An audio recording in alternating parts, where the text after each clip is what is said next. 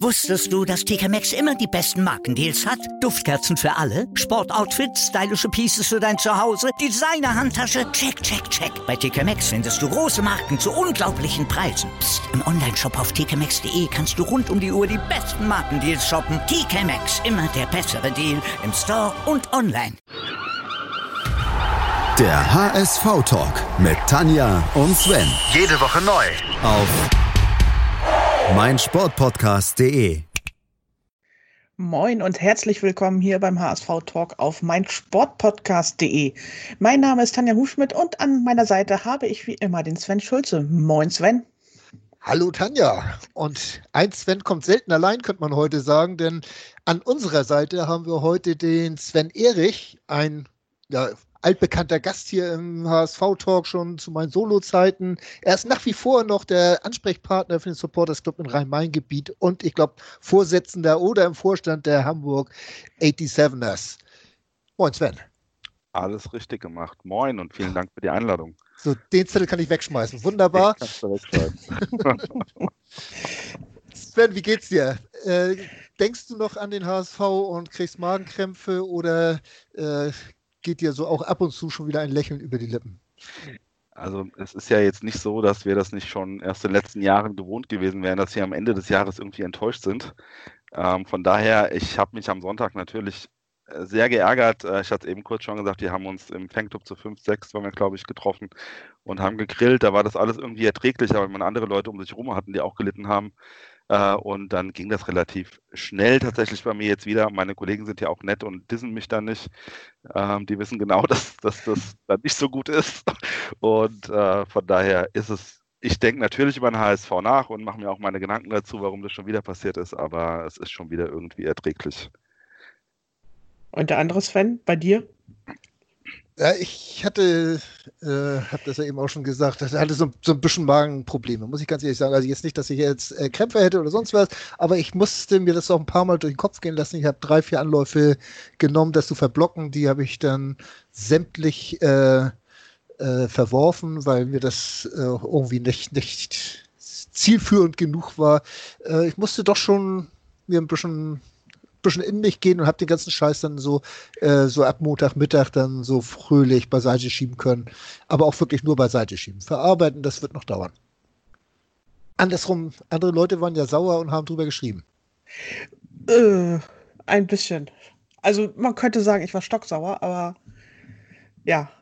Also gerade am Sonntag, das rumorte wirklich lange in mir und irgendwie hier ein Gedanke, da ein Gedanke und das musste dann irgendwie raus. Und dann habe ich innerhalb von ein paar Minuten einmal kurz losgerantet und das dann auch noch veröffentlicht. Das, das habe ich tatsächlich gut. verpasst, weil ich mache äh, nach sowas, also ich habe es auch am letzten Sonntag gemacht, die letzten drei, vier Wochen habe ich das gemacht. Ich mache einfach meine Push-Nachrichten aus von WhatsApp, Twitter und Facebook, damit ich erstmal meine Ruhe habe und mich gar nicht erst aufrege weiter, ganz ehrlich. Äh, also Twitter habe ich dann auch zwischendurch gnadenlos ausgeschaltet, weil das ja. war von allen Seiten unerträglich. Also von den äh, gegnerischen Fans kriegst du Häme ohne Ende, dann irgendwelche Menschen, die meinen, ganz, ganz lustig sein zu wollen und dann auch noch die eigenen Fans, die draufhauen, teilweise unter der Gürtellinie. Das war, boah, das konnte ich irgendwann nicht mehr ertragen und irgendwie Mitte der zweiten Halbzeit habe ich Twitter ausgeschaltet, das ging nicht mehr.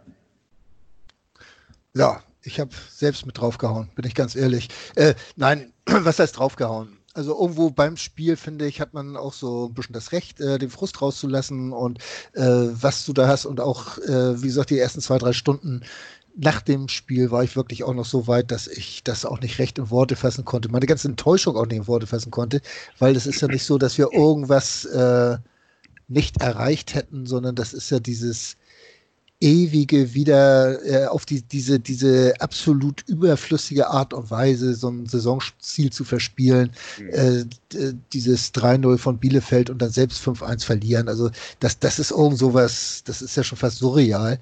Und, und äh, das ist, glaube ich, so, so die Art und Weise, wie man es verspielt hat, das ist, glaube ich, das absolut Schlimme und das, was einem auch irgendwo, also mich dann auch so ein bisschen angreift. Weiß ich, wie geht's dir da, Sven?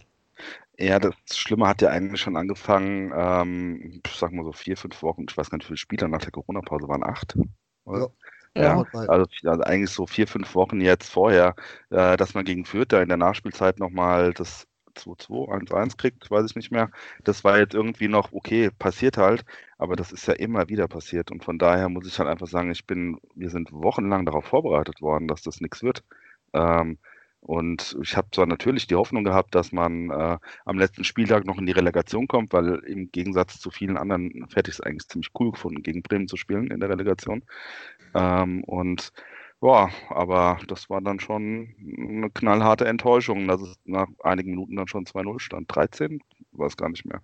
Auf jeden Fall relativ schnell. Ja. Aber äh, wenn man dann auch noch das 1 zu 2 wieder macht nach der Halbzeit, äh, ob das nun richtig verdient war oder nicht, Elfmeter, den Hunter in den Winkel geknallt hat, da habe ich noch gedacht, das machen in der Situation das, schon gedacht, dass ich unterbreche. Das fand ich eine absolut also ich, genau so den Elfmeter zu schießen. Also da muss von Hand mal wirklich, ähm, der wirklich oft auf die Fresse kriegt von, von HSV-Fans. Ähm, und da muss ich echt den Hut ziehen, so einen Elfmeter zu verwandeln. Äh, das hätte eigentlich nochmal einen Ruck durch die Mannschaft geben müssen. Das war ein Statement, ne? Ja, das, genau. das, war ein Statement und da habe ich auch gesagt, dann musst du doch den Rückenwind irgendwie kriegen Ja. und da musst Ja. du doch auch irgendwo diese, diese Bleigewichte von den Knöcheln mal ablegen und wieder miteinander Fußball spielen, als nur die.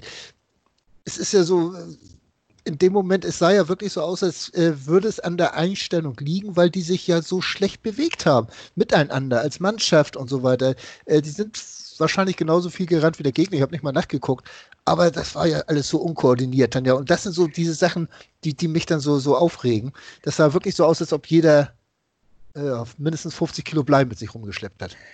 Äh, ja, sie waren sehr schwerfällig, aber ich gucke hier gerade mal nach. Wir sind tatsächlich vier Kilometer mehr gelaufen als Sandhausen.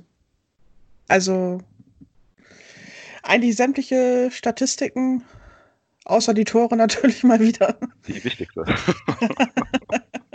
sprechen wir wieder für den HSV, aber nee, also irgendwie war da nichts Zwingendes dabei, das sah teilweise sehr pomadig aus, aber ich glaube, das war wirklich diese Verunsicherung. Da liegst du plötzlich 2-0 zurück und kriegst, die haben natürlich mitgekriegt, wie es in, wie es bei Bielefeld steht. Und da war dann, glaube ich, irgendwann alles vorbei. Und auch diese absolut geile Elfmeter von Aaron Hunt hat dann nochmal so kurz dann aufflackern gebracht, aber dann fiel auch schon das dritte Gegentor und ab da war das nur noch ein reines Auseinanderfallen. Tja. Tja. Gut, die Torschüsse waren auch noch ein bisschen weniger, 9 zu 12, aber äh, das, das ist vielleicht auch so ein Grundproblem, was wir auch immer hatten, diese, dieser Ballbesitz, wenn äh, äh, Ball wurde immer und immer wieder hinten rumgespielt, ohne das Tempo nach vorne zu generieren und dadurch auch nicht gefährlich zu werden. Und da braucht sich der Gegner halt hinten nur gestaffelt reinzustellen und du kommst halt nicht durch, ne? Ja, also brauche ich eigentlich gar nichts groß hinzufügen. Also Tempo hat in den letzten Wochen sehr, sehr häufig gefehlt. Es waren auch gute Spiele dabei. Ich überlege gerade, wer das war. Ähm, also gegen Fürth haben sie super gespielt, eigentlich, fand ich. Ähm, nach der Corona-Pause. Und dann war noch ein Spiel dabei. Bielefeld war auch nicht schlecht. Das Ja, 0 zu Bielefeld 0. war das, genau, Bielefeld, genau. Hm. Äh, war, war ein super Spiel. Das eigentlich äh, hätten wir das ganz klar gewinnen müssen. Und jetzt äh, hätte, wäre, wenn, ja, äh, wenn sie nur zwei Spiele in der 94. Minute kein Tor kriegen, dann sind wir aufgestiegen. Ja, das muss man halt auch mal so sehen. Ähm, aber dass man am Schluss dann, wie Tanja es eben gesagt hat, halt dann so komplett auseinanderfällt, das ist für mich halt nicht erklärlich. Also da waren ja auch noch mehr gute Spieler. Also die erste Halbzeit gegen Stuttgart war ja auch Ja, war richtig gut und das, dass sie da dann so auseinanderfallen, das ist wirklich, ja, ich weiß nicht, was für einen Knacks sie da weggekriegt haben. Es vermuten ja viele, dass sie irgendwie sehr äh, schwach von der Fitness her aus der Corona-Pause rausgekommen ist. Sind. Also ich weiß es nicht. Ist euch das was aufgefallen? Also fandet ihr das auch, dass sie unfit wirkten? Also wenn Ich sie glaube- unfit, wie- Entschuldigung Sven, wenn sie unfit gewesen wären, hätten sie nicht in fast jedem Spiel wieder mehr Kilometer gerannt und das Spiel auch im Griff gehabt, mehr Ballbesitz. Also das glaube ich nicht. Ich glaube, das ist einfach die Platte mehr, weil diese späten Gegentore fielen, dass sie, äh, das auf die Fitness geschoben wurde, äh, wo das meiner Meinung nach ein rein psychisches Problem Ja. gewesen ist. Diese ganzen späten Tore, also spätestens das äh, Spiel gegen Stuttgart, äh, was du eben schon angesprochen hast, Tanja, diese tolle erste Halbzeit und dann diese katastrophale zweite Halbzeit mit dem sofortigen Anschlusstreffer und wo dann ja auch wirklich gar nichts mehr ging. Ähm, das war für mich der Knackpunkt der Saison. Also da hatte ich ja auch schon in meiner Brass wieder geschrieben, so von mir aus, jetzt verliert man die nächsten Spiele auch noch, äh, damit das Ding wenigstens schnell ein Ende hat. Und das wäre im Endeffekt auch besser gewesen. Dann hätte ich mich letzte Woche nicht mehr so ärgern müssen. Aber das war für mich auch wirklich dieser Knackpunkt. Und danach ist, glaube ich, auch die Psyche der, der Spieler wirklich so angeknackst gewesen, äh, dass sie dann dieses späte Tor gegen Kiel dann noch und dann Dresden, okay, das haben sie dann zu Ende gezittert oder dieser Minusauftritt gegen Osnabrück, das war ja auch so mit dem 1 zu 1. Das war ja äh, auch also von der, von der Mannschaftsleistung wirklich schlecht. Ja. Und dann kam noch das Spiel in Heidenheim. In Heidenheim. auch wieder 90 plus 4. So ein Scheißding kriegst. Und wenn wir jetzt nochmal Sandhausen weiterspinnen, dieses Spiel, äh, da waren ja nun alle Voraussetzungen schlecht. Also ich will jetzt nicht anfangen, da irgendwas zu erklären oder herauszureden, aber wenn du siehst, dass von der Dreierkette äh, des Vorspiels dann zwei Leute verletzt waren, dass während des Spiels dann sich auch nochmal wieder zwei Defensivleute verletzt haben, die raus mussten. Das war natürlich alles, es lief ja alles bescheiden, muss man ganz ehrlich sagen. Äh, das kann natürlich so eine Mannschaft auch so ein bisschen mitnehmen. Also ich glaube, gerade der Ausfall dann von Rick van Drongelen, das gab wahrscheinlich tatsächlich nochmal so einen psychischen Schlag, weil das hat jeder gesehen dass das was Ernstes ist. Und ja. es hat, glaube ich, jeder sofort gedacht, Kreuzbandriss. Ja, stimmt. Das haben Und die gesagt. Spieler genauso. Also die sind ja auch nicht dumm. Und das kann ja. ich mir schon vorstellen, dass dann so ein so jemand wie Rick van Drongelen, der ja auch ein gewisses Standing in der Mannschaft hat, dass das dann halt diesen einen Knacks gibt, der dann, wo es dann doch nicht mehr reicht, um nach dem Elfmeter-Anschluss doch nochmal durchzupowern und alles rauszuholen. Ich kann es trotzdem nicht nachvollziehen, weil ich, wenn, wenn man selber mal einen Sport, ich will nicht unbedingt sagen Fußball gespielt hat, aber zumindest Mannschaftssport gespielt hat, dann ist eigentlich, wenn man in so einer Situation ist, ähm, egal, wir geben jetzt alles und versuchen das äh, noch zu, hinzubiegen, auch wenn er sich vielleicht jetzt schwer verletzt hat oder so. Ähm, das, das, das vermisse ich halt beim HSV. Das habe ich sehr vermisst beim HSV, auch schon davor, wenn man gegen ähm, ähm, gegen Kiel 3 zu 2 führt, kurz vor Schluss. Und dann lässt man sich, dann macht man so Fehler hinten. Sollen sie doch mit elf Mann hinten drin stehen. Dass man, sollen sie wie in der Kreisliga kicken. Hauptsache, sie halten dieses 3-2, ja. Und das, das habe ich vermisst, dieses unbedingte Wollen, das bis zum Schluss eben zu kämpfen, durchzuziehen und nicht nur, ich habe immer das Gefühl, die denken, wenn man 1-0 führt, auch schaukeln wir schon. Aber das schaukeln sie halt eben nicht. Und das ist irgendwie nie in den Köpfen angekommen, dass man äh, bis zum Schluss eben 100 Prozent geben muss. Also ja. glaubst du, dass eigentlich in der Mannschaft insgesamt zu viele Schönspieler waren und uns die Kampfsau irgendwie so komplett abgegangen ist eigentlich, oder?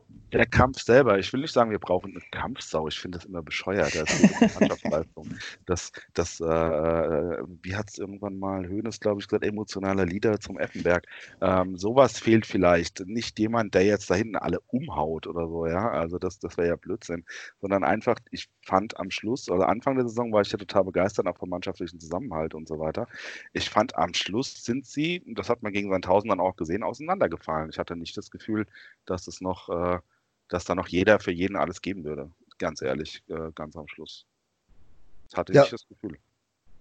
Und, also, ich, also ich hatte eher so das Gefühl, dass jeder so viel mit sich selbst zu tun hatte, dass er an seinem genau. Nebenmann nicht mehr denken konnte. Genau, also, ja, oder so, genau das, das ist, glaube ich, für mich das Hauptthema. Und, und äh, jetzt, wenn man jetzt auch das letzte Tor oder das 1 zu 3, den Elfmeter, den äh, Josh Wagnermann da verursacht hat, wenn du überlegst, da hat, ist dann äh, zwei Minuten vorher der Gideon Jung noch ausgefallen. Ja. Ken Zombie, der eiert da noch vorne irgendwo rum, der vielleicht diese Position so ein bisschen hätte einnehmen sollen oder Fein oder wer auch immer da, da hinten hätte stehen sollen. Und äh, dann steht der Wangoman da, wo er gar nicht hingehört, im Zentrum und, und kommt dann so doof, also rutscht noch weg und, und äh, senzt da den Gegenspieler um. Was ja auch in der ganzen Berichtausstattung hat man dem Bengel immer gesagt, ja, hat er sich dumm verhalten, muss er nur nebenher laufen. Dass er dabei auch noch weggerutscht ist, das hat ja keiner gesehen. Wollte auch keiner mehr sehen. So. Ja. Schwer. Wisst ihr was? Wir machen ein kurzes Break und dann wollen wir gleich mal analysieren, warum sich der HSV mental so schwer tut. Wusstest du, dass TK Maxx immer die besten Markendeals hat? Duftkerzen für alle, Sportoutfits, stylische Pieces für dein Zuhause, Designer-Handtasche, check, check, check. Bei TK Maxx findest du große Marken zu unglaublichen Preisen. Psst. im Onlineshop auf tkmaxx.de kannst du rund um die Uhr die besten Markendeals shoppen. TK Maxx, immer der bessere Deal im Store und online. Was zum Teufel, du Bastard? Du bist tot, du kleiner Hundeficker. Und dieser kleine Hundeficker, das ist unser Werner. Ein ganz normaler Berliner Kleinstkrimineller, der dann aber im Knast das Ding seines Lebens dreht. Una Fantastica Risetta Perla Pizza. Er klaut seinem Zellengenossen ein Pizzarezept. Aber nicht irgendeins. Und mit dem eröffnet Werner dann die beste Pizzeria Berlins. Doch Werners Glück ist nur von kurzer Dauer. Denn es hagelt Probleme. Werners Pizzaparadies. Erstmals großes Kino- und Podcast-Format. Mit fetter Starbesetzung. Alina But, Kida Ramadan, Edin Hasanovic, Oliver Koritke, Ralf Richter, Ben Becker, Winfried Glatzeder, Anna Schmidt und viele mehr. Abonniert die Scheiße. Jetzt macht schon, mach! Ihr hört den HSV-Talk auf meinsportpodcast.de. Tanja Hufschmidt und Sven Schulze haben den Sven Erich zu Gast und wir wollen jetzt die Frage aller Fragen stellen. Sven, du als langjähriger HSV-Fan müsstest es eigentlich ganz genau wissen. Woran liegt diese mentale oder liegen diese mentalen Probleme beim HSV? Wie tief wurzeln sie und wie kannst du das mit einem Fingerschnippen beheben? Äh, ja. das, das ist der Zeitpunkt, wo wir neue Gäste brauchen. Genau, ich bin, ich, ich, ich gehe schnell Psychologie studieren und gebe dir dann deine Antwort. Äh, nein, äh, ich glaube, wenn das jemand äh, wüsste, dann würde man die Probleme im Verein auch schon angehen. Ich glaube, ein Grundproblem ist, dass wir ständige Wechsel auf den Positionen haben. Ähm, sportlichen Positionen äh, haben wir ja jedes Jahr, dieses Jahr zum Glück mal nicht, aber irgendwie zwei bis drei Trainer, mindestens einen neuen Sportvorstand die letzten Jahre immer gehabt. Und irgendeine starke Führung haben wir aktuell, glaube ich, zumindest was den Vorstandsvorsitz angeht, auch nicht mehr. Und ähm, das ist irgendwie, dieser Verein liegt irgendwie seit 2009, würde ich mal sagen, spätestens seit den Bremen-Spielen, irgendwie immer wieder äh, am, am, Boden und, und weiß nicht mehr, wie er sich äh, da rausbekommen soll, wie er wieder nach oben kommen kann. Ähm, diese, diese, diese Grund, ähm, diese Grundmotivation ist zwar da, aber man weiß nicht, wie man diese wie man positive Energie äh, bilden kann, habe ich irgendwie das Gefühl beim HSV mittlerweile. Ähm, und das dann auch über eine Saison tragen kann. Am Anfang der Saison ist man ja spätestens seit der zweiten Liga immer total euphorisch, weil die einen super Fußball spielen und gewinnen. Ähm, und das wird dann im Laufe der Saison immer, immer gruseliger. Aber eine Erklärung und Fingerschnippen habe ich leider auch nicht dafür. So, Tanja, da brauchen wir wirklich einen neuen Gast. Es sei denn, dass du da die, die prickelnde Idee hast. Äh, wie siehst du das? Ist, ist diese, diese, äh, ja, dieses 2009 Drama immer noch so tief im Verein verwurzelt. Äh, von damals ist ja nun keiner mehr da. Also die, Doch, ist, die Fans sind noch da. Die Fans sind noch da, ja. Sind, sind die das Problem?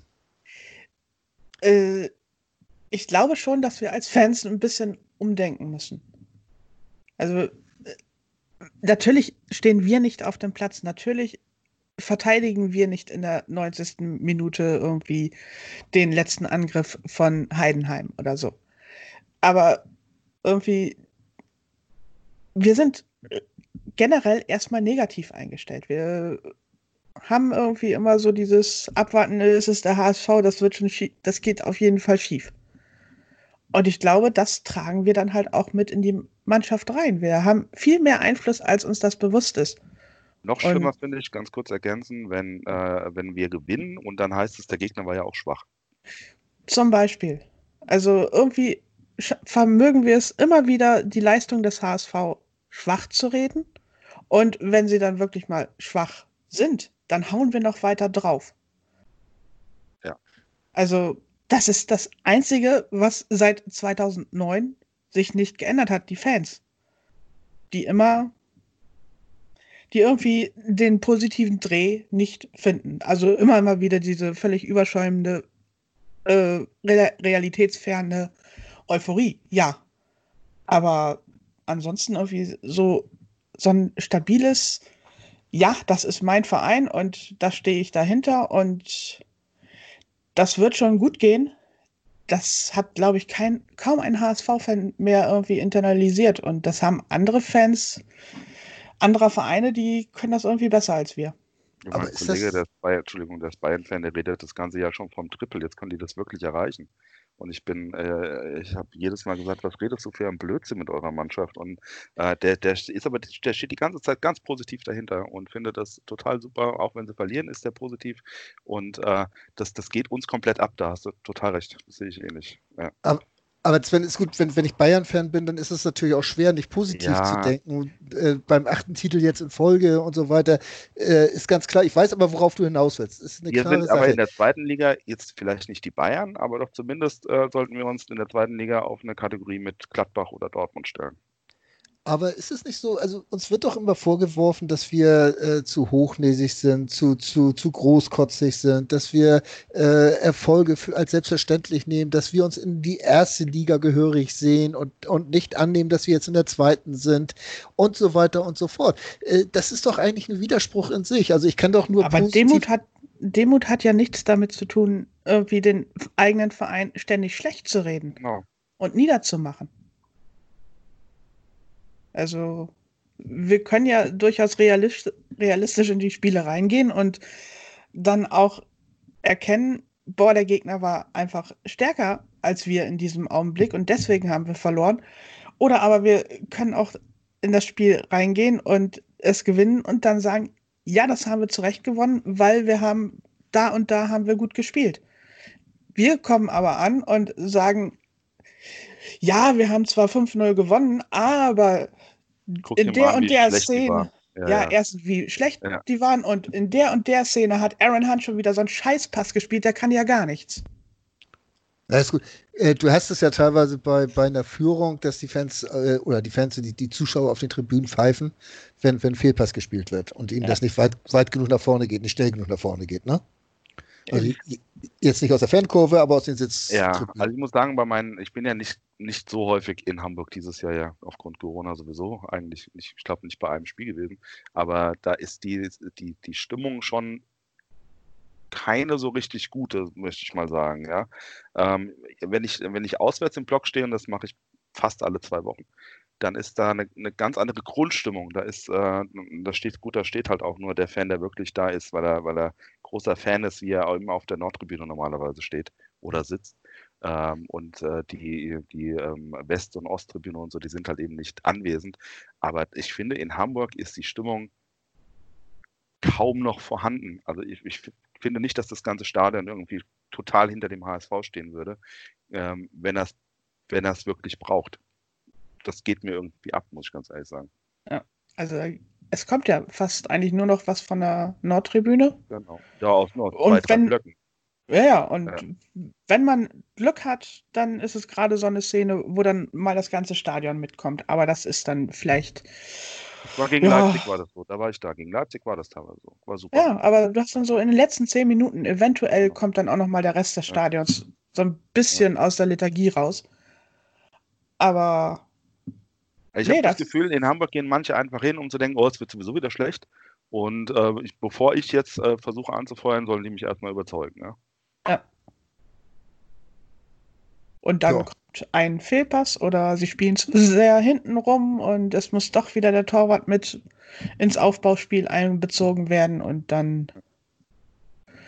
Ja. So. Ist so. Ist so. Äh, das Problem, das haben wir schon äh, häufig angesprochen, dass abseits der eigentlichen Fans, also wirklich, das sind dann vielleicht noch 24 und 26, ah, der wohl noch ein bisschen was abgeht, 28 ist schon wieder, 27, 28 ist schon wieder weniger, ähm, dass da die Unterstützung eigentlich nicht mehr doll ist. Wir waren ja, was war das Pokalspiel, ne, gegen Stuttgart, ja. als wir oben gesessen haben, äh, 26b. Mhm. Boah, das war schwer, ne? Also das, das war wirklich, da war gar nichts los. Das war ja. schlimm. Ne? Ja, ich stehe, wenn ich in Hamburg bin, an den 26a bei einem befreundeten Fanclub und äh, da ist noch Stimmung, kann man sagen, schon, ist schon okay die Stimmung. Ähm, aber wir kriegen ja nicht mal einen Wechselgesang über das ganze Stadion hin. Ja, genau. da weigert sich dann die Südtribüne spätestens. Ja. Also West und Ost kannst du eh vergessen und die Südtribüne macht auch nicht mit. Da kann man ja schon glücklich sein, dass die mittlerweile alle mein Hamburg liebe ich sehr auswendig können. Weil da hängt ja auch der Text an der, an der Anzeigetafel. Also Ja. das brauchen sie ja nicht mal auswendig zu können. ne? Also wenn, wenn das dann frei gesungen wird, dann stottern doch schon die Ersten. Ja, das ist wahr. Ja, es ist natürlich, aber nochmal zu dem, zu den Fans, zu der Herangehensweise. Äh, diese, diese negative Herangehensweise lässt sich natürlich auch von diesem ganzen äh, Kram, den wir in den letzten 10, 12 Jahren erlebt haben, herleiten, dass du ja äh, schon von vornherein ja mit einer relativ Negativstimmung reingehst in diese ganze Geschichte, ob das nun richtig ist oder nicht. Aber äh, wenn du diese Abwärtsspirale der letzten zehn Jahre äh, dir vor Augen führst, da ist ja auch nicht allzu viel bei, was Hoffnung macht und was sich äh, mit fröhlichen Gedanken ans Fußballspielen äh, gehen lässt. Also ich nehme mich da ja auch gar nicht mit raus. Also ich sage ja selber auch, dass äh, Neue auf irgendwelchen Positionen, irgendwie Sportvorstand, Trainer und so weiter, die müssen mich mittlerweile erstmal überzeugen, bevor ich die irgendwie lobe oder so. Aber ja, das ist halt das, äh, was man dann aus den letzten zehn Jahren mitgenommen hat. Aber es hindert einen ja nicht daran, die Mannschaft trotzdem positiv anzufeuern. Nee, das tun wir ja zumindest. Also das, das kann ich ja, Ja. von mir noch sagen. Und auch, ich glaube, auch hier unsere Berichterstattung ist nicht übermäßig kritisch. Äh, Kritik muss sein, wo sie angebracht ist und man Natürlich. muss ja auch ein bisschen was hinterfragen. Aber die Herangehensweise ist ja eigentlich eher positiv und selbst heute sind wir noch relativ gemäßigt. Haben wir noch nicht ein einziges Mal Scheißtruppe gesagt, ne? Also wollen wir ja auch gar nicht. Ähm, Sven, wie, wie kann man so eine Stimmung im Verein ändern? Was, was müsste passieren, um, um da irgendwo einen Sinneswandel äh, hinzukriegen, hin zu positiveren Gedanken? Eine Relegation gegen Bremen gewinnen wäre so ein Ding gewesen. Das wäre es gewesen, so ein äh, Knalleffekt dann. Um, äh, ich habe das, ich weiß nicht, ob ihr es auf Twitter gelesen habt, ich habe das eine Woche vorher geschrieben, dass ich äh, seit Wochen, das habe ich wirklich seit Wochen gesagt, äh, dass es zu einer Relegation zwischen HSV und Bremen kommen muss, damit sich dieser Kreis aus 2009 endlich schließt, damit diese, diese Loser-Mentalität, die diesen Verein um, umschließt irgendwie, äh, dass, dass das weg ist, dass nicht wir Fans, äh, ich fand es gruselig, als ich zum, äh, zum Grillen gekommen bin äh, beim meinem Fanclub am Sonntag und alle schon gesagt haben, oh bitte bloß, äh, eigentlich möchte ich gar nicht gegen Bremen spielen in der Relegation. Warum denn nicht? Das, wir lassen, die sind doch auch nicht äh, die Übermannschaft. Ja, ich meine, gut, wenn wir verlieren, wir sind der Zweitligist. Wir haben doch eigentlich keinen Druck. Wir haben erst Druck, wenn wir kurz vorm Aufstieg sehen. Siehe Karlsruhe damals. Die sind eingebrochen, als sie 1 zu geführt haben. Ich hätte es super gefunden. Und dann hätte ich, glaube ich, dann wäre auch Euphorie entstanden. Weil äh, grundsätzlich ist während dieser ganzen Geisterspiele, also eine Euphorie um den Verein konnte ja gar nicht entstehen. Ja. Äh, und aber dann, wenn wir Bremen geschlagen hätten in dieser Relegation, glaube ich, wären wir mit einem unglaublich positiven Gefühl in die erste Liga gegangen. Das auf Wenn- jeden Fall. wenn das so gewesen wäre. Aber ich habe es auch geschrieben. Ich habe das Sonntagmorgen noch geschrieben. Irgendwann habe ich so ein Street ge, äh, mir zusammen gebastelt auf Twitter und habe dann auch geschrieben, also äh, die Chance ist natürlich da durch eine Relegation gegen Bremen. Aber wir brauchen darüber ja gar nicht mehr zu reden, weil Passiert nicht. Ja. das passiert nicht. Habe hab ich mir sagen lassen. Also irgendjemand, ich glaube Tanja war es, hat es mir erzählt, dass es gar nicht so wird in diesem Jahr. Ähm, Ah, vielleicht legt Nürnberg noch Protest ein irgendwie und es kommt dann- Das könnt, könntest du natürlich haben. Ne? Wir müssen nochmal die, die Spielerpässe von den Bremer Spielern mal kontrollieren oder den Heidenheimern oder ja, die Heidenheimer wären es ja gewesen. Ähm, aber abgesehen davon, von dieser Relegation, äh, wie sieht das aus? Äh, wie könnte man äh, auch von Vereinsseite vielleicht für so einen Sinneswandel sorgen? Ist diese, diese Wechsel, die wir gehabt haben, wir haben ja auch sehr viele positive Aspekte in diesem Jahr gehabt, äh, Jatta oder Pyrotechnik oder sonst was, wo ja sich auch äh, abseits des Rasens ein bisschen was getan hat und auch auf dem Rasen war ja nicht alles schlecht. Das sah ja teilweise auch nach Fußball aus. Aber es hat ja nicht gelangt, um da irgendwo einen Sinneswandel äh, herbeizuführen. Was müsste da noch passieren? Habt ihr da noch eine Idee? Tanja, du vielleicht? Ein bisschen Konstanz wäre vielleicht auch nicht schlecht. Ne? Also ich meine, wenn sie jetzt, wenn wir jetzt wieder einen neuen Trainer und einen neuen Sportvorstand und gleich noch einen irgendwie Vorstandsvorsitzenden neu installieren, äh, dann sind wir wieder erstmal so abwarten, so, mm, okay, kann der was? Und nee, einfach mal bei den Leuten bleiben und gucken, irgendwie, wir hatten im, jetzt in der Saison 15 neue Spieler, die irgendwie verbastelt werden mussten. Dann gucken wir doch mal, wie wir die noch ein bisschen ergänzen, damit wir dann auch tatsächlich irgendwie in den letzten acht Spielen nicht fünfmal in, den, in der Nachspielzeit irgendwie Ausgleich oder äh, äh, Niederlage hinnehmen müssen. Also bisschen Konstanz einfach mal reinkriegen. Und halt in dem Sinne dann auch die Spirale zu durchbrechen. Mal was ganz Neues. Sven, hast du da eine Idee? Ich Bist du bin dabei? Da, bin da total bei Tanja. Ich habe sagt das ja schon seit Jahren und mir jetzt irgendwann auch egal gewesen, welcher Trainer am Schluss da war. Ich habe letztes Jahr auch gesagt, als Wolf gehen musste, ja, es war gruselig, aber ähm, als Wolf gehen musste, habe ich auch gesagt, behaltet ihn halt. Geht doch einmal mit einem, äh, mit einem Trainer in eine zweite Saison. Ähm, Hacking, puh, sehe ich, seh ich wie Tanja. Ich habe dem auch erstmal eine Chance geben müssen, ähm, weil ich bin einfach nicht mehr davon überzeugt, dass das was bringt, wenn wir den Trainer X, Y oder Z holen. Und ich bin, ich hoffe, dass sie Hacking behalten. Ich glaube auch, dass sie es müssen, weil Jonas Bolt hat sich ja irgendwie zusammen mit Wettstein an Hacking gebunden, nach der, nachdem man Hofmann ähm, ja irgendwie aus welchen Gründen sei dahingestellt. Das müssen wir auch jetzt nicht nochmal drüber reden. Ich halte es für einen Fehler, weil er der Mann mit der Vision war für mich. Ähm, äh, die müssen so weitermachen in der Konstellation. Die haben im März damals oder war es April äh, dafür gesorgt, dass die äh, zusammen diesen Verein, Jansen gehört noch dazu, diesen Verein äh, in die erste Liga bringen wollten, haben es nicht geschafft. Und wenn jetzt der Trainer gefeuert wird, dann kann Bolt auch gleich selber gehen, obwohl ich von dem ja sportlich zumindest viel halte. Ich habe vor der Sendung mal äh, auf Twitter gefragt nach Meinungen oder Fragen, Anregungen für diese Sendung und da hat äh, Nico Hess geschrieben, oder Nico Hees heißt er, glaube ich, ähm, jetzt fordert man den Anti-HSV-Weg. Ich sage ich sag genau dieser Weg und das blinde Festhalten an Wolf Hacking hat uns zweimal den Aufstieg gekostet. Beide Trainer konnten der Truppe über Monate nichts mehr geben. Tanja. Das sehe ich anders. Also bei Wolf, äh, ja, okay, da war ich am Ende dann auch ein bisschen desillusioniert, ob der an die Mannschaft noch so rankommt.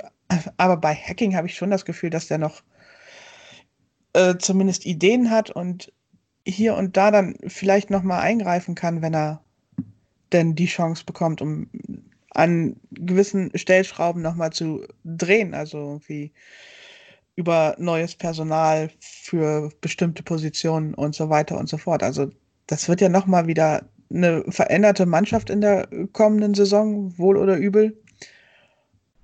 Und dann glaube ich schon, dass Hacking da noch was erreichen kann.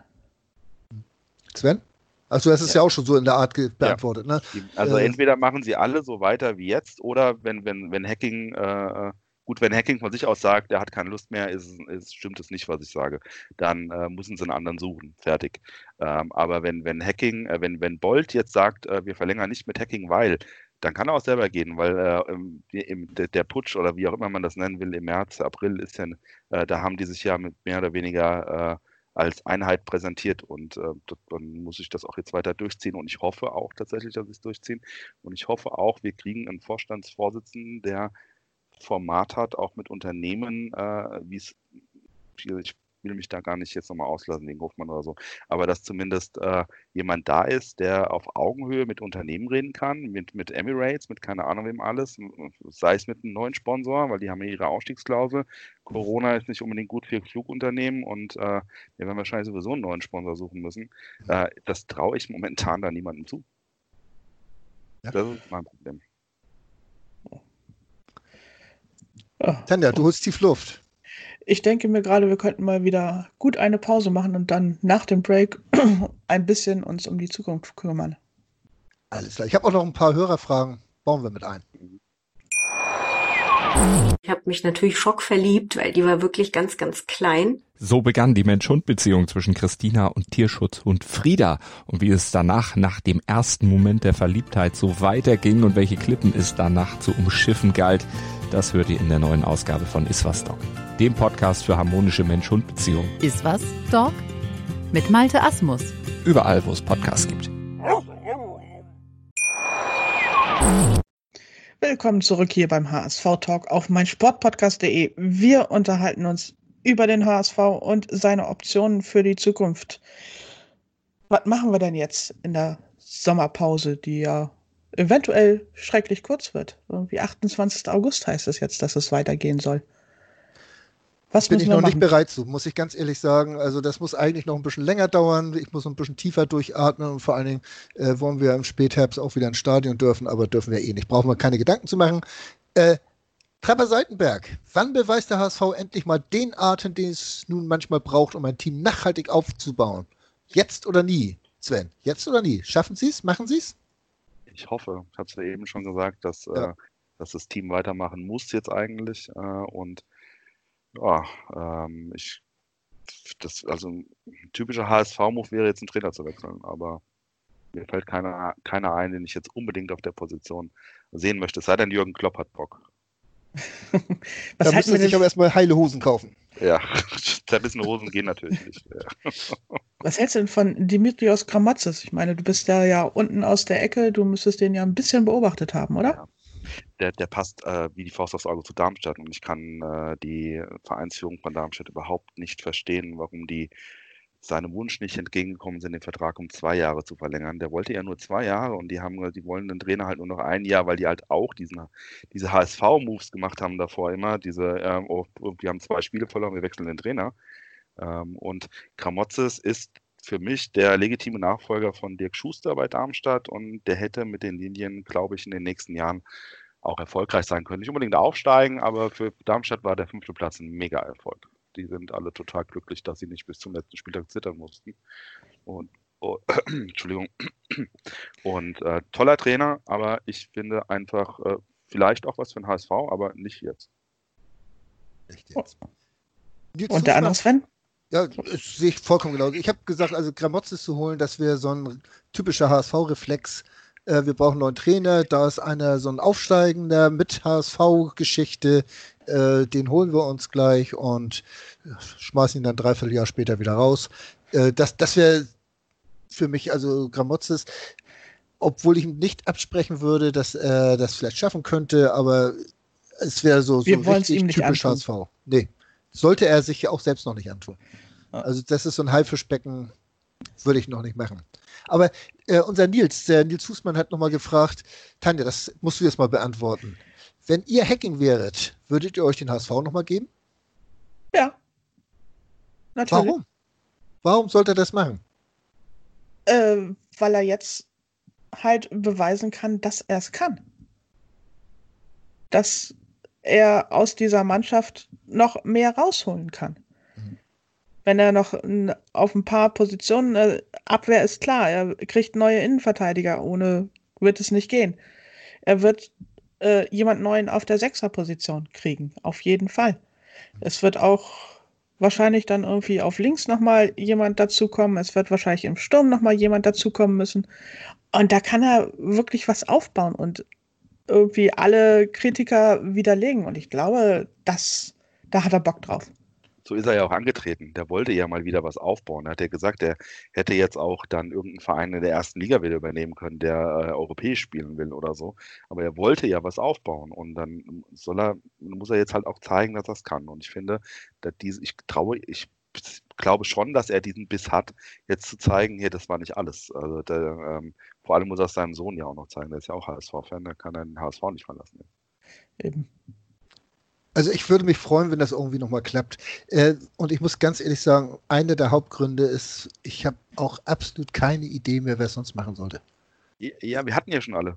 Wir hatten doch, sie waren ja alle da. Ja. Sie waren ja alle da, haben kurz äh, hier einen Stempel hinterlassen und lange Geld bezogen und äh, sind dann krachend gescheitert. Egal wie sie alle äh, heißen, also die Handvoll Trainer, die noch nicht hier waren, na, jetzt könnte man Friedhelm Funke vielleicht nochmal fragen oder äh, was weiß ich nicht alles. Der hat wenigstens die Zweitliga-Mentalität dabei oder ich habe keine Ahnung, was man das sonst Schlimme, machen könnte. Ich glaube, Friedhelm Funkel würde das packen. Ich glaube, der würde das packen, aber das würde uns nicht helfen auf Dauer.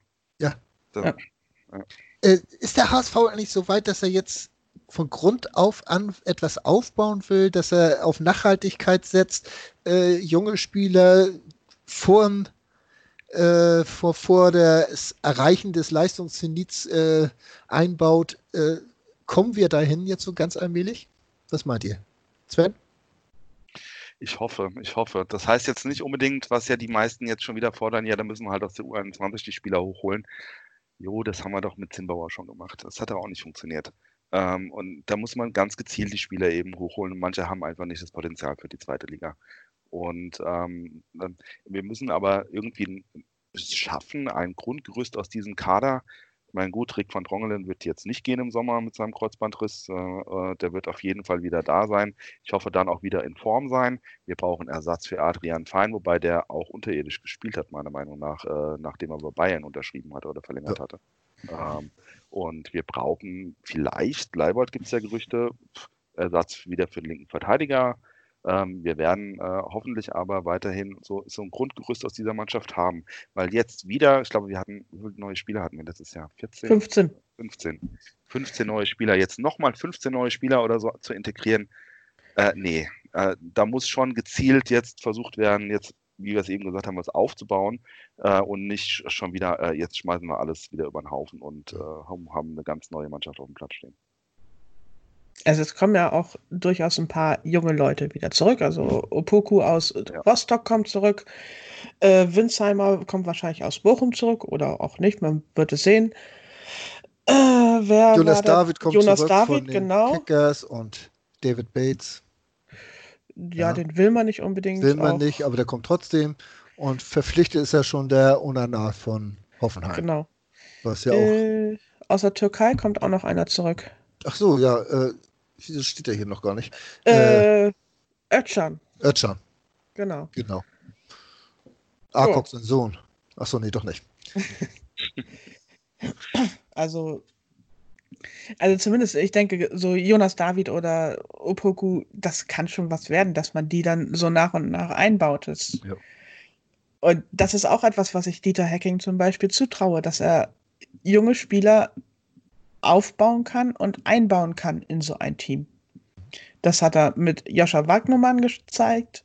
Das hat äh, niemand von uns hätte gedacht, dass äh, Bakariata über eine so lange Zeit Stammspieler werden würde diese Saison.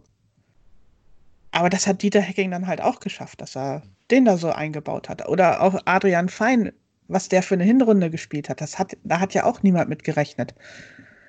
Also grundsätzlich junge Leute aufbauen, das kann Dieter Hacking. Ja. Und von daher traue ich ihm das auch zu, dass er das in der nächsten Saison auch dann schaffen würde, dass da vielleicht noch ein paar neue junge Leute mit dazu kommen. Der Doc Brown, Doc Hamburger SV, wo wir gerade beim Kader sind, Sven, Transferwünsche und Schwachstellen im derzeitigen Kader. In Verteidigung. In Verteidigung absolut. Sechser, Kopfballschwäche, ja. defensiv. Ja, Stürmer brauchen wir auch wieder. Poyampalo ist ja unbezahlbar. Äh, ja. Da brauchen wir auf jeden Fall auch einen. Ja. Aber das wären so die, die Hauptpunkte so auf den Außen. Müsste das alles ganz gut sein. Und dann natürlich, je nachdem, wer geht, dafür muss dann natürlich ersetzen, was Tanja eben auch schon gesagt hat, ne? mit Leibold oder äh, was auch immer. Rechts sollte es eigentlich keine Probleme geben mit, mit Jamra und äh, mal, da sind wir eigentlich ganz gut aufgestellt. Ja. Also ich denke auch so, äh, im Mittelfeld sind wir ja auch grundsätzlich bis auf die Sechster-Position gut aufgestellt. Also wenn. Titel bleibt und wenn, was ist eigentlich mit dem passiert? Habt ihr da eine Ahnung, was mit dem passiert ist? Ich habe keine Ahnung. Der ist Vater geworden. Ja, ja aber das ist Naraya, Naraya auch. Witzigerweise hat er seitdem auch nichts mehr gebracht. Ja, Naraya war ja auch länger verletzt, also das muss man ja. auch dazu sagen. Und Aber er hat ja den Anschluss nicht wiedergefunden, ne? Ja. nach seiner ja. Verletzung. Also gerade nochmal zweimal in Kader gerutscht, aber mehr auch nicht. Ne? Das ist auch hm. irgendwo. Aber da, da, waren ja viele. Äh, Lukas Hinterseher. Ja. Ne? Der, der war dann, als Poyampalo kam, da, da war er dann weg. Da hat er sich überhaupt nicht mehr gezeigt. Das ist auch so ein. Ah ja, aber Poyampalo kam ja auch schon nur, weil Hinterseher auch zum Ende der Rückrunde schon eher unglückliche Figur abgegeben hat. Deswegen ja, hat man ja genau. im Sturm nochmal nachgelegt. Ja. Aber woran das gelegen hat, weiß man ja auch nicht. Also, und da hast du ja so ein paar gehabt, äh, wo du dann wirklich nicht weißt, äh, also wer mich eigentlich überrascht hat, sehr positiv, das ist Jerry Duziak. Hätte ich vor der Saison nicht gedacht, dass der so eine Rolle spielt. Äh, durch die Verletzung, äh, man merkte jetzt natürlich auch zuletzt, dass er äh, doch noch Rückstände nicht. hatte, ja, dass er nicht war noch nicht 100 Prozent war. Aber er musste halt rein, weil sonst keiner machen konnte. Aber das Und dafür war hat das der, gut gemacht. Also das muss Ja. man ja auch mal dazu Genau. sagen. Also immer Das wenn so. äh, äh, Duziak ausgewechselt wurde, kriegten wir Probleme. Das ist übrigens was vielleicht, was man Hacking anlassen kann, dass er äh, irgendwie immer ähm, kurz vor Schluss dann nochmal drei Leute auswechselt, um diese fünf Wechselmöglichkeiten äh, auszunutzen. Gefühlt war das in jedem Spiel so. Ich weiß nicht, ob es wirklich stimmt, aber ich hatte das Gefühl, dass immer so in der nach der 80. dann, wenn diese ganzen Wechsel kamen, dann äh, im Kopf eben bei den Spielern diese, dieses Ding haben. Wir haben jetzt äh, dreimal in in der 94 Minuten ein Tor bekommen und jetzt ist wieder, sind wieder drei neue Spieler drauf. Hoffentlich packen wir es diesmal. Mhm. Das, das würde ich Hacking wirklich anlassen. Er sagt ja selber, er hat Fehler gemacht. Für mich ist das einer seiner Fehler, dass er nicht einfach mal gesagt hat, komm, lass die halt drauf. Naja, und das Zweite ist, dass er halt äh, diesen Plan B nicht entwickeln konnte. Was mache ich, wenn die Aufbauspieler, wenn Fein und Hand äh, zugedeckt sind? Ja. Äh, Ja, aber das kriegt keiner hin. Also, äh, aber dann wird es doch jeder machen. Dann könntest du überall als Unterklassige oder, oder als, als Mannschaft mit äh, begrenzten Fähigkeiten irgendwo einen Spielmacher zustellen und, und dann bleibt das 0-0 das Spiel. Dann setzt noch einen Konter, hast gewonnen. Das wäre ja ganz einfach. Und dann muss es doch das Möglichkeiten versuchen geben. doch genug. Also, Ja, du, kann, du kannst dann natürlich äh, hoffen, dass eben nicht so, ein, so eine solchen Situation kommt, wo du dir dann jeweils in 90 plus zwei, drei, vier äh, welche dummen Gegentore einfängst. Aber ansonsten, ich fand das Offensivkonzept des HSV war nicht so verkehrt. Wir haben wir viel- 61 Tore geschossen in dieser Saison. Da wollte ich gerade auch was zu sagen, wobei viel von der Hinrunde profitiert haben. In der Rückrunde hat das nicht mehr funktioniert. bin ich auch der Meinung. Da hatten wir die, dieses, dieses Zustellen, äh, relativ viel Manndeckung im Spiel gegen uns. Äh, ja, dann war es das. Es sah dann schlechter aus, aber wir haben immer noch unsere Tore gemacht. Zu wenig. Ich Wir habe haben jetzt zu keinen viele Vergleich kassiert. in der Rückrunde. Müsste man mal gucken, wie viele Tore tatsächlich in der Rückrunde gefallen sind. Äh, Wir haben in der Rückrunde 28 Tore geschossen, aber 29 kassiert. Ja. Ja, die Abwehr hat am Anfang übrigens auch gestanden. Äh, Ja, wir, hatten, eben. wir hatten eine ganze Zeit lang die beste Abwehr und den besten Sturm. Ja. Ja. Und Äh, das hat sich ja dann irgendwie in Luft aufgelöst, zumindest in der Defensive. Ja, eigentlich mit dem Ausfall von Jamra ging es abwärts. Ja. Ab da haben wir, glaube ich, nicht mehr zu Null gespielt. Jamra, dann kommt Doch Duziak. gegen Bielefeld das 0 zu 0. Ja. Aber ansonsten äh, relativ selten zu Null gespielt, sagen wir es so. Ähm, das Selbstverständnis des HSV als Zweitligisten, ähm, geht, ein, geht ihm das immer noch ab? Das ist auch so eine Frage von, von Doc Brown. Ähm, dass, dass man noch zu viel auf Schönheit, auf Ballbesitz spielt? Äh, oder hat man gar keine anderen Möglichkeiten? Sven, stellt sich die Gegner so weit hinten rein, dass du zwangsläufig diesen Ballbesitz hast? Ich äh, habe mir im Winter schon die Frage gestellt, als äh, Hacking sagte, wir haben, äh, er möchte die Taktik dahingehend ändern, äh, dass Ballbesitz Fußball eben nicht mehr die grundlegende Prämisse ist, wie das funktionieren soll. Weil, äh, ich meine, welche Mannschaft nimmt sich denn freiwillig den Ball gegen Hamburg, Stuttgart oder äh, letzte Saison Bielefeld und äh, mal versucht, das Spiel zu machen? Das macht doch keiner. Das, das, ich glaube, der HSV kann gar nicht anders spielen, als einen Ballbesitz äh, von äh, 60, 70 Prozent mindestens zu haben in der zweiten Liga, solange wir eben äh, ähm, auch sagen, und das ist, glaube ich, muss unser Anspruch sein, jedes Jahr um den Aufstieg zu spielen. Ich glaube nicht, dass wir jetzt sagen sollten, wir sind ein Zweitligist, wir müssen nicht um den Aufstieg spielen. Ich fand es schlimm, was Wettstein gesagt hat. Vielleicht hat er es anders gemeint, aber ja, wir überstehen auch noch äh, 10, 11 weitere Jahre in der zweiten Liga. Äh, und das, das war- keine schöne Aussage. Das, äh, er hat es anders gemeint wahrscheinlich, wie es rüberkam. Rein auf die Finanzen bezogen, Genau, selbstverständlich. genau, genau. Aber äh, das, das, äh, da muss ich halt ähm, sagen, wenn es denn sein muss, wir möchten jedes Jahr aufsteigen, dann überstehen wir auch zehn weitere Jahre in der zweiten Liga. Aber unser Ziel ist die erste und das muss auch das Ziel vom HSV sein, meiner Meinung nach. Ich glaube, das ist auch das, was Wettstein normalerweise so Gemeint, sagt. Er hat es gemeint, aber Ja, ja, es Also wird halt dann, ja. auf jeder MV, wo ich ihn gehört habe, hat er das dann halt immer gesagt, irgendwie geiler wäre es in der ersten Liga zu spielen, weil da gibt es noch mehr Geld. Aber wir können uns auch die zweite Liga leisten. Genau, Finde ich so, auch. so hat er, ja genau, so hat er es gemeint, aber Ja. es ist halt wieder, er hat es anders gesagt und ich habe auch mit, mit Leuten, die er auch gut kennt, dann Diskussionen gehabt, was das, ähm, warum er das jetzt so sagt und was das soll und was das für eine Auswirkung hat. Ich meine, jo, jeder weiß ja eigentlich, dass er nicht gemeint hat, der HSV spielt jetzt noch elf Jahre zweite Liga. Das sollte eigentlich als Ziel haben. Sollte man nochmal in die Satzung schreiben. Meinst du? Muss ein Antrag Unbedingt. stellen. Ja. Unbedingt. Nein, dass, dass das nicht so ist. Es gab ja sogar die mehr, das, das hört man so, so von vereinsfremden Leuten, der HSV könnte sich die erste Liga gar nicht leisten. Das ist ja Quatsch, das hat man in Darmstadt auch gesagt damals. Entschuldigung. Es Ja. ist albern, ne? Du kriegst mehr Ja. Geld, äh, die Sponsorverträge, äh, die steigen Ja. wieder, du hast also deutlich höheres Einkommen und sollst dir das nicht leisten können. Äh. Das, das war, als Darmstadt diesen Durchmarsch gemacht hat, hat man in Darmstadt auch kurze Zeit darüber gesprochen. Ich war ja auch beim Aufstiegsspiel gegen St. Pauli damals dabei. Da haben wir gesprochen, ob, ob wir uns das leisten können, zwei Liga. Ich sage, hallo, ich weiß nicht, wie viele Fernsehgelder es da mehr gibt und so weiter, ja. Natürlich kann ich mir die erste Liga leisten. Die Frage ist, ob ich mir nur dann nochmal die zweite leisten kann. Das ist ja, das ist die Frage. ja. Ja. Oh, das ist es. Ja, ich meine, guck dir Union diese Saison an. Die haben einfach mal alles irgendwie zusammengekauft, was bei drei nicht auf den Bäumen war. Und haben damit die Klasse gehalten und sich auf Jahre hinaus sind die jetzt dadurch finanziert, wenn sie jetzt nicht unvernünftig werden. Genau. Ja. Also Das ist aber immer dieses große Ding. Nicht unvernünftig werden. Irgendwie, äh, der HSV hat da seine eigene DNA, was die Vernunft mit Geld äh, angeht. Ähm, da traue ich eigentlich keinem. Leider. Ist das wieder so negatives HSV-Denken?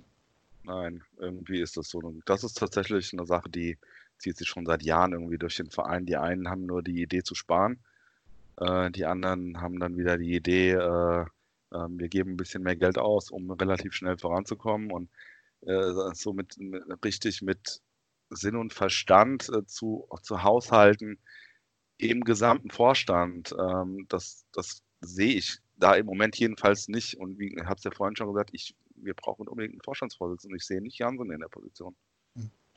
Das sehe ich auch nicht. Aber ich bin sehr gespannt, was Jonas Bold jetzt diese Transferperiode macht. Weil bisher, also zumindest vor einem Jahr, das waren ja noch viele Einkäufe, die dann irgendwie eher von Ralf Becker noch getätigt wurden, also genau. Kind Zombie zum Beispiel und so weiter. War Leibold von ihm oder war das auch noch? Ich weiß es nicht mehr. Ich glaube, Leibold war schon von Bold, oder? Ja, ich glaube auch. Kann sein. Also das, Aber ich kann es nicht das- genau sagen. Das Aber ich- war also Wahnsinn. Also ich hätte nicht gedacht, dass es jemand schafft. Ähm, ich habe den Namen schon vergessen. Santos. Douglas Santos. Äh, genau, Santos zu ersetzen. Ja. Ja, also ich glaube, da haben wir alle nicht mit gerechnet, dass das so gut funktionieren würde. Ich habe Ja. da eigentlich auf der Position eher schwarz gesehen, aber ja, das hat Leibold sehr gut gemacht. Äh, War natürlich auch so seine Auf, Auf und Abs dabei, aber insgesamt HSV der Saison. Absolut. Alle Spiele von Anfang bis Ende. Ja. Muss man auch sagen, keine Gelbsperre und keine Verletzung. Das ist natürlich auch toll gewesen. Und dann natürlich diese ganzen Torvorlagen, die er noch gebracht hat. Das war schon nicht schlecht. Ob wir ihn dann halten können, ist die nächste Frage. Aber nochmal zurück, was du gesagt hast. Ich bin auch sehr auf Bolt gespannt. Ich halte ihn für wahrscheinlich den besten Sportdirektor, den wir die letzten 10, 15 Jahre hatten, um es mal grob zu schätzen, vielleicht auch noch länger. Ähm, die Frage ist, ob er das jetzt auch wirklich umsetzen kann, weil bei Leverkusen hat er ein einfaches Spiel gehabt. Ja, klar. Das ist Ich- jetzt was anderes. Ja. Ich denke schon, dass wir uns weiterhin damit abfinden müssen, dass wir relativ viele Leihspieler haben. Das ist einfach so, das ist der Weg, den der HSV im Augenblick gehen kann, um die Mannschaft zu verstärken, wenn auch immer dann nur kurzfristig. Aber wenn die Leihspieler dann insgesamt so einschlagen, dass auch die Festengagierten mitgezogen werden und irgendwie die Leistung bringen und ihren Wert steigern, dann haben wir trotzdem gewonnen. Das war ja. ja der Eintrachtweg tatsächlich die letzten Jahre, der dieses Jahr auch so ein bisschen in Stocken gerät, weil, weil die Leihspieler zwar dann wichtig mit Kaufoptionen, weil die Eintracht hat die Spieler ja billig kaufen können und sie dann schweineteuer rausgehauen, ja. Ja. Ähm, und, und das ist das Wichtige. Leihspieler äh, schaden dem Verein nicht. Wird ja auch wieder gesagt jetzt, ja, es waren ja nur Leihspieler, die hängen sich eh nicht bis zum Schluss rein und so. Ne? Quatsch, die wollen ja auch weiterkommen. Ähm, und dann aber eine Kaufoption zu haben und wenn die Spieler sich wirklich entwickeln, die dann auch teuer irgendwann mal weiterverkaufen zu können, um so Erfolge zu generieren und auch wieder selbst Geld zu haben und nicht irgendwie schon wieder zu kühn oder zu sonst rennen zu müssen. Ich würde sagen, wir machen jetzt noch ein ganz kurzes Break und dann fassen wir einmal zusammen, was der HSV machen muss, um im nächsten Jahr aufzusteigen. Ihr hört den HSV-Talk auf meinsportpodcast.de. Tanja und Sven haben Sven zu Gast und wir haben jetzt eine ganze Zeit über das, was war und das, was werden soll, äh, geredet. Und ich habe mir gedacht, wir fassen jetzt einmal ganz schnell von oben nach unten zusammen, was denn der HSV machen muss, um auf die Erfolgsschiene zu kommen, um im nächsten Jahr aufzusteigen. Tanja, brauchen wir einen neuen Vorstandsvorsitzenden? Auf Sicht ja. Also schon alleine irgendwie, jemand muss jetzt irgendwie neue Sponsoren ran schaffen, also Trikotsponsor wahrscheinlich. Äh, Namenssponsor fürs Stadion ist ja wahrscheinlich auch offen und vielleicht auch noch Herrn Kühne helfen, seine Anteile loszuwerden. Ich glaube, da wäre so ein Vorstandsvorsitzender durchaus gut äh, zu gebrauchen, weil das sind Aufgaben, die ich dann nicht unbedingt bei Wettstein oder Bolt sehe. Sven, ist das Herrn Kühne ernst damit, äh, wirklich seine Anteile auch loswerden zu wollen? Ich bin mir nicht sicher. Ähm, ich glaube, das war ein erster Reflex. Ich würde es begrüßen, ganz ehrlich, wenn er einen Käufer findet für seine Anteile. Ähm, der hoffentlich äh, nicht nur das Geschäft dahinter sieht, weil ich habe bei Kühne war ich schon vor sehr, sehr vielen Jahren skeptisch, äh, dass, weil er hat das auf eine Art und Weise gemacht, die Hilfe, die jetzt nicht unbedingt immer positiv für den HSV war, aber da muss man jetzt nicht nochmal groß drüber reden. Ich ja. hoffe, er wird sie los. Ich glaube aber, das war nur aus der Emotion. Ich habe übrigens geschrieben, wenn sich der HSV heute vom Spielbetrieb für die nächste Saison abmeldet, dann bin ich dafür. Das war meine Reaktion nach dem 1 zu 5. Äh, denke ich mittlerweile schon ein bisschen anders drüber. Vielleicht sieht Herr Kühne das ähnlich. Über die Trainerfrage haben wir gesprochen. Ich glaube, da sind wir uns relativ einig, ne? dass, dass wir da äh, wir wollen Dieter. So. Dass wir es einfach nochmal versuchen, äh, sei es, weil er einfach eine Chance verdient hatte oder sei es auch, weil wir keinen anderen wüssten, der es besser machen würde. Also so sehe ich das auf jeden Fall. Ja. Sind wir uns einig? Mannschaft haben wir drüber gesprochen. Äh, zur Not auch mit Leihspielern wieder, aber verstärken, junge Spieler nachhaltig werden. Äh, muss man die U21 weiter stärken, Sven? Ich finde, man muss sie unbedingt halten. Das habe ich auch ein Beispiel aus der Region hier. Die Eintracht hat vor, weiß nicht, sieben, acht Jahren unter Bruchhagen damals die U23 abgemeldet. Ähm, die haben Probleme, ihre jungen Spieler zu halten, weil ähm, in der A-Jugend bist du halt nicht unbedingt auf die, direkt auf die Bundesliga vorbereitet. Und die gehen dann halt mittlerweile Umwege. Lukas Waldschmidt war ein Beispiel, äh, Luca Waldschmidt, mhm. äh, zum HSV zum Beispiel oder zu anderen Vereinen. Kittel ist auch so einer. Also Gut. ich glaube auch, das sollten wir machen, weil wir haben es ja zum Beispiel bei Fita abgesehen, dass der Sprung von der A-Jugend in die zweite Liga oder auch erste Liga, der war einfach zu groß auf Dauer. Weil da die Körperlichkeit einfach noch fehlt. Das ist der, der größte Sprung überhaupt im Fußball, sei es auf Kreisliga-Ebene oder in der Bundesliga, ist von der Jugend in, die, in den, den Herrenbereich. Herrenbereich. Ja. Ja. Äh, apropos Fiete, äh, kriegt er nochmal die Kurve, Sven? Was meinst du? Ich befürchte irgendwie nein. Ich würde es ihm nee, ne? gönnen, aber ich glaube nicht. Es wird, tut mir echt leid für ihn, aber äh, ich befürchte, er schafft es nicht mehr. Zumindest für Bayern. Ja, Denke ich mir auch. Auch der Schritt war, glaube ich, auch, haben wir damals schon gesagt, nicht gerade der schlauste. In Sachen Karriereplanung. Ich wollte gerade sagen, Finanzen. Karriereplanung, Finanzen, der ist, hallo, der ist 18, kriegt 5 Millionen im Jahr. Natürlich. Ich, ich hätte es auch gemacht. Ja, mal ganz ehrlich. Äh, ob er jetzt da glücklich wird am Ende, glaube ich nicht. Der wird wahrscheinlich, wenn er Glück hat, wird er ausgeliehen an einen ambitionierten Verein und der unterstützt ihn. Ja. Ja, gut. Äh, fiel mir bloß jetzt gerade mal so ein. So, jetzt haben wir den Kader durch, äh, was wir machen müssen, die Jugend durch. Äh, sind wir nochmal bei den Fans. Wir müssen jetzt den Fanknicke rausbringen. wie hat sich ein Fan zu verhalten, um äh, die, diese Negativ-DNA zu durchbrechen beim HSV. Also positive Herangehensweise, ohne großkotzig ja. zu werden. Vielleicht genau. auch einfach, genau, vielleicht auch einfach mal im Stadion bedingungslos unterstützen und nicht auf der Tribüne darauf warten, dass der, dass irgendjemand einen Fehlpass schießt. Und, und dabei aber trotzdem akzeptieren, dass wir ein Zweitligist sind. Ja, genau. Ja. Dass wir kein, kein Zauberfußball spielen, ja. Wir sind kein gefühlter Erstligist, nein, wir sind ja. Zweitligist. Das fand so. ich in der ersten Saison in der zweiten Liga, ich habe es in der zweiten Saison gar nicht mehr so häufig jetzt gehört, auch von den Sky-Kommentatoren immer schlimm. Äh, der HSV eigentlich ja ein Erstligist. Nein, wir sind abgestiegen, wir haben jahrelang auf den Abstieg hingearbeitet. Genau. Und haben das auch mehr als verdient gehabt. Das, ja. Da beißt du die Maus keinen Faden dran ab. Ja. Äh, wie kriegen wir diese, diese Stimmung im Stadion wieder her? Her, dass, dass da ein bisschen mehr passiert, dass auch die, Steh äh, die Sitzplatzränge da vielleicht mal ins Stehen kommen. Muss man äh, irgendwo eine Ultragruppierung auf die Süd ausgruppieren? Oder, oder was macht man da? Erstmal wieder Zuschauer ins Stadion lassen, oder?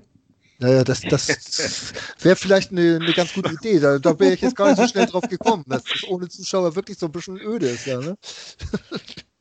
äh, also ganz ehrlich, äh, mit Zuschauern glaube ich, dass wir einige Heimspiele hätten wir nicht die, diese unsäglichen Tore in der Nachspielzeit gekriegt. Ich glaube, wir hätten gegen Kiel gewonnen, ja, das glaube ich auch. Und ich bin mir Aber auch nicht sicher, ob wir, äh, wenn wir das Heidenheimer Stadion mit unserer, mit den Auswärtsfans, unseren Auswärtsfans quasi zur Hälfte gefüllt hätten, glaube ich auch nicht, dass wir da dann in 90 plus 4 noch die Niederlage kassieren. Auf der anderen Seite trifft es aber auch die anderen Vereine genauso. Die haben ihre Fans auch nicht dabei. Ja. ja. ja. Aber, aber, aber, grundsätzlich glaube ich ja, äh, wir hätten vielleicht den einen oder anderen Punkt mehr geholt. Ja. Aber die, HS die anderen Vereine haben keine HSV-Fans. Eben. Das ist ein großer, großer Nachteil. also oder sind, Vorteil. Das, das ist so viel zum Thema, Thema Demut. Ähm, ja, ist so, ne? Ich, also, ich glaube, als, ich glaube, als Fan Demut zeigen, um zu sagen, hier, wir sind die geilsten Fans der zweiten Liga, müssen wir nicht. Ähm, weil wir, wir füllen in den kleinen Stadien, da hat Tanja jetzt nicht unrecht, ich bin ja eigentlich, wie gesagt, fast alle zwei Wochen auswärts. Wir füllen regelmäßig ähm, deutlich mehr Blöcke als nur den Auswärtsblock. Und in Sandhausen haben wir mit massiv die Überzahl. Und äh, es ist ähm, auch in, in, in Städten wie ähm, jetzt ähm, ähm Aue oder so, wo ich mein letztes Spiel vom HSV fällt mir gerade ein, ähm, wo eigentlich sehr viele Heimfans dann ja auch äh, dann da sind, es war eine erfolgreiche Saison von denen, sind auf den Tribünen überall HSV-Fans. Und da müssen wir uns gar nicht verstecken. Ne? Also da müssen wir wirklich sagen, wir sind schon, wir können schon als äh, große Macht und Unterstützung auftreten für den Verein. Das ist schon so, wenn wir positiv sind. Finde ja. ich gut. Was, also? muss der HSV, was muss der HSV-Talk machen, damit wir aufsteigen, Tanja? Äh, erstens weitermachen und zweitens positiv bleiben. Fehler positiv. benennen, aber auch optimistisch in die Zukunft gucken. Ja. Und sich streng an seine Stunde Sendezeit halten. Manchmal. Manchmal. Meistens. Gut, meistens. Komischerweise äh, haben wir das wirklich so drauf, dass man gar nicht mehr so sehr auf die Uhr achtet, aber das fast immer so Stunde, also zwischen 58 und 1.05 ist oder so. Wahnsinn. Auch wenn man es gar nicht will. Ich habe jetzt noch nicht gerechnet, wie viel es geworden ist. Auf jeden Fall war es ein schönes Gespräch. Ich fand das gut. Ich finde. Ich habe äh, die zwei Svens durchaus gut überstanden und es hat mir sehr viel Spaß gemacht. Danke euch. Ja, danke euch für die Einladung. Das ist lange her gewesen bei mir. Ich hatte es auch zeitlich teilweise nicht geschafft und äh, es ist schön, dass ihr an mich denkt immer noch. Ja, werden wir auch weiterhin tun. So schlimm war es gar nicht mit dir.